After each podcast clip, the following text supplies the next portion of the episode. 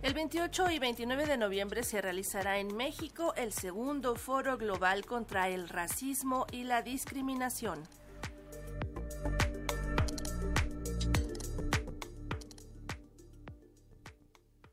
Problema del racismo y la discriminación en México y América Latina es estructural y se ha acentuado a lo largo de la pandemia del COVID-19. Así lo consideró Amaranta Gómez Regalado, antropóloga social, ayer durante la presentación del segundo Foro Global contra el Racismo y la Discriminación a realizarse el 28 y 29 de noviembre en México. En definitiva, estos datos nos han llamado a abonar sobre la hoja de ruta que se está proponiendo desde la UNESCO en este foro, en este segundo foro.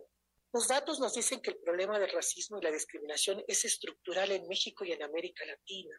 Los datos nos hacen ver cómo los entornos a ellos se crean asimetrías sociales de dominio y de poder entre los grupos los datos nos permiten ver y conocer los relatos de las prácticas discriminatorias que se legitiman a través de los prejuicios y estereotipos. Los datos nos ponen en evidencia que son la antesala de la vulneración y violación de los derechos. Finalmente, los datos reflejan el racismo, el clasismo y la discriminación profundizan la desigualdad social.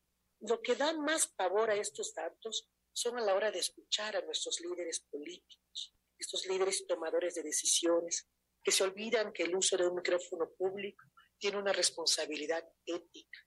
Tendrá como lema Camino hacia una recuperación post-COVID basado en derechos, y la también activista insistió en la necesidad de nombrar al titular del Consejo Nacional para Prevenir la Discriminación, CONAPRED. Los pendientes contra el racismo y la discriminación por COVID-19 es profunda y urgente para ser abordado en el segundo foro global. Un foro global de esta envergadura y nivel político no puede llegar sin que tengamos congruencia política al más alto nivel mexicano, por lo. Seguimos teniendo pendiente el nombramiento de la titular del Consejo Nacional contra la Discriminación. Es un exhorto al presidente Andrés Manuel López Obrador a que se cumpla porque tener un CONAPRED es un rol fundamental, son instancias rectoras que pueden apoyar todos estos procesos de cambios culturales. Foro organizado en colaboración con la Organización de las Naciones Unidas para la Educación, la Ciencia y la Cultura, UNESCO, para Radio Educación, Alejandra Leal Miranda.